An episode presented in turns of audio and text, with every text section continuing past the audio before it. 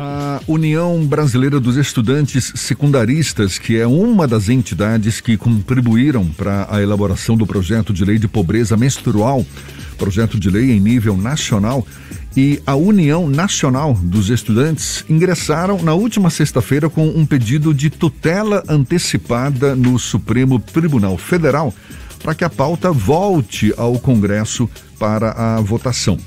É sobre esse assunto que a gente conversa agora com a presidente da União Brasileira dos Estudantes, Rosana Barroso, nossa convidada aqui no Isso Bahia. Seja bem-vinda. Tudo bom, Rosana? Bom dia. Bom dia, bom dia. Uma honra estar com vocês hoje conversando sobre essa pauta tão importante. Muito prazer, eu sou Rosana, estudante do pré-vestibular.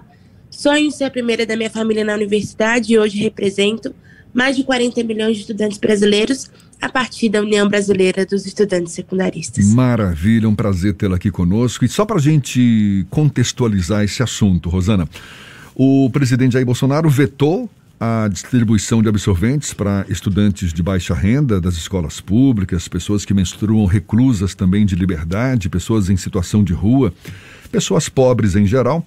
E agora tanto a UBS quanto a UNE estão mobilizadas para que o assunto volte a ser discutido pelo Congresso Nacional, que também parece que por lá já expirou o prazo de veto desse expirou o prazo de análise do veto do presidente Jair Bolsonaro. É isso mesmo? É isso mesmo, né? Ele, ele aprovou o artigo no projeto de lei exatamente o artigo de distribuição dos absorventes nas escolas. E para nós, isso é um absurdo total. Né? Nós estamos passando um tempo é, difícil para a educação brasileira, principalmente na educação pública. Muitos fatores, muitas realidades, em especial o agravamento da desigualdade social, impedem hoje uma boa parte dos estudantes de estudarem, de acessarem a educação, ou seja, esses fatores, essa realidade faz com que esses jovens evadam, né, abandonem a sala de aula e a pobreza menstrual é um desses problemas, agravados inclusive na pandemia também. Né? Então, a necessidade de ter a escola como ponto de distribuição de absorventes é o combate da pobreza menstrual junto com o combate à evasão escolar, porque muitos estudantes deixam de acessar a educação, deixam de frequentar a sala de aula porque não tem absorvente. São coisas terríveis, né, que muitas jovens, muitos jovens usam pedaço de pão, miolo de pão, jornal, papel velho e tantas outras coisas que, inclusive, comprometem a saúde desses estudantes. Né? Então, nós construímos esse projeto de lei, mas, infelizmente, o artigo sobre distribuição de absorventes foi vetado. E é por isso né, que nós entramos com essa ação na STF, porque nós acreditamos que é necessário que volte urgente né, essa pauta.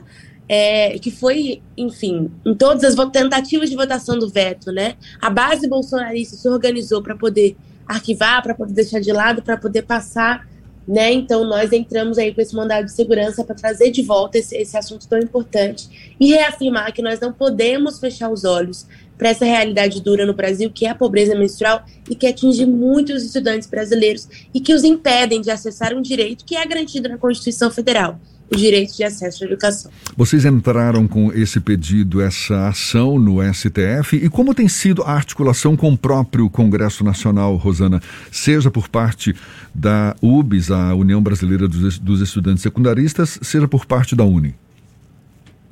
Olha, nós estamos em articulação constante com os deputados da Comissão de Educação, com os deputados né, comprometidos com as pautas é, é, dos estudantes, é, mas em geral no Brasil, né, porque a luta contra a pobreza menstrual tem tomado uma proporção muito bacana, muita gente tem se juntado nessa batalha, então a nossa articulação está constante, inclusive nos dias né, de possíveis votação contra o veto, nós estávamos presentes, nós estávamos juntos e construímos né, juntos esse projeto de lei. Então, é, somos eternamente gratos aos deputados que são comprometidos com a educação, né, que, que usam seus mandatos assim para escutar bastante do que os estudantes têm precisado nesse momento. Então, nós construímos juntos o projeto de lei, construímos juntos as resistências né, para conseguir votar e estamos construindo junto agora também esse, esse mandato de segurança no STF, né, é, é, comunicando esses parlamentares e levando a eles essa batalha que a gente tem travado também nessa, nessa questão da justiça, nessa questão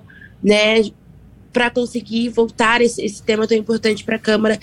É, para conseguir de vez barrar esse veto. Né? Então a gente tem levado sim, a nossa articulação está a todo vapor. Né? Todos os dias a gente fala sobre esse assunto, todos os dias a gente levanta de novo esse tema importante e coloca aí no centro a necessidade de se combater é, a pobreza menstrual. Rosana, houve uma expectativa na última semana que esse veto seria apreciado pelo Congresso Nacional. Tem uma série de vetos que estão na pauta da Câmara. Esse foi um esforço, inclusive, da articulação não apenas da bancada relacionada à educação, mas principalmente a bancada feminina tem mobilizado e ainda assim ele não foi votado. Você já tem algum tipo de expectativa de votação nos próximos dias ou é inviável fazer uma projeção? Do veto, da, desse veto do PL da pobreza menstrual, você diz? Sim, sim, sim. Ele não vai mais ser votado, é por isso que a gente entra com mandado de segurança no STF para conseguir votar, porque na, nas questões de prazo, vamos dizer assim, é como se o, se o veto tivesse sido arquivado, sabe? Então, assim, nós precisávamos ter votado nos últimos dias e o que caminha nos próximos é que ele seja praticamente arquivado, que ele não seja votado, que ele seja esquecido. Né? Essa é a tentativa da base, na nossa opinião, essa é a tentativa da base do atual presidente da República. Né? Então, nós, nós levamos para a justiça essa batalha também para exigir né, que se vote com urgência né, e que se vote esse veto. Então, a nossa expectativa é que essa ação no STF faça né, que esse, que esse veto seja votado. Há uma articulação também para que estados e prefeituras deem a sua parcela de contribuição nesse processo. Tanto a Prefeitura de Salvador quanto o governo do estado da Bahia já distribuem, veto não, desse projeto, distribuem o. deram início ao processo de distribuição de absorventes. Como é que está em outros estados da federação, Rosana? Existem iniciativas que partem de prefeituras e de estados no sentido de garantir o acesso há absorventes íntimos para as adolescentes já em período menstrual?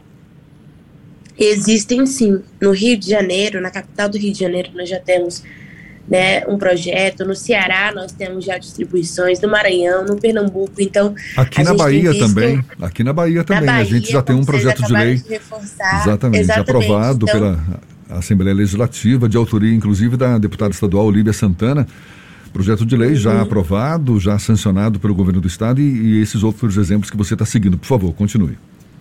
Exato, não, sim, isso que eu ia falar, reforçar o que vocês falaram sobre a Bahia. Né? Então, nós temos assim muitos estados e muitas cidades que têm seus próprios projetos de lei e que o nosso movimento estudantil tem acompanhado para conseguir aprovar. Também foi uma saída, uma articulação que a gente conseguiu fazer quando a gente percebeu que iam tentar vetar essa parte importante do projeto de lei, que é a distribuição de absorvente, principalmente nas escolas. Então, essa articulação a gente foi fazendo com os estados e com as cidades para garantir localmente né, essa, essa demanda que é tão importante. Imaginando, Rosana, que vocês não consigam o apoio do STJ, do, do, do STF, melhor dizendo, Supremo Tribunal Federal, para que a pauta volte a discussão no Congresso Nacional. Qual seria o próximo passo de vocês? Olha, nosso, a nossa luta institucional, vamos dizer assim, ela é sempre casada com a nossa luta é, no sentido de distribuição, a nossa luta de estar também ali, né, perto desses estudantes no dia a dia. A nossa luta solidária, né? Então a gente tem casado muito essa batalha né, para garantir que seja uma política pública junto com uma luta solidária de também, né, pegar doações, se juntar a coletivos para conseguir distribuir para agora absorvente para os estudantes. Então essa ação que a gente já tem feito há anos, né, de tentar é, é, nos juntar nessa batalha solidária, como disse para vocês, nós estamos já nessas articulações desde né, de muito tempo, quando percebemos que de fato eles iam vetar a parte da, da distribuição com os estados, com as prefeituras, para garantir que se seja projetos de leis locais também. Então essa batalha ela continua, porque assim a gente consegue dar uma driblada nessa tentativa deles, né, de, enfim, não garantir que seja política pública de jeito nenhum. É, mas nós acreditamos que dê certo, não só isso do STF, mas essa movimentação importante dos parlamentares, né, juntos para poder conseguir votar esse veto, barrar esse veto e assim distribuir absorvente nas escolas. Então, é, com certeza, Né? Caso não dê, a gente já está com meio caminho andado nessa questão da articulação com os deputados e nos estados e prefeituras, mas a nossa esperança é grande, porque, na nossa opinião, é uma pauta muito, muito, muito importante e certamente nós não vamos parar de lutar para que a gente consiga né, distribuir absorvente nas escolas públicas e, assim, garantir o combate à pobreza menstrual e à evasão e abandono escolar. Rosana, nesses casos que você citou como exemplo, onde já ocorre essa a, a, a, aplicação de uma lei nesse sentido, Rio de Janeiro, Maranhão, aqui mesmo na Bahia. Vocês têm acompanhado a efetividade do, do, do cumprimento dessas leis?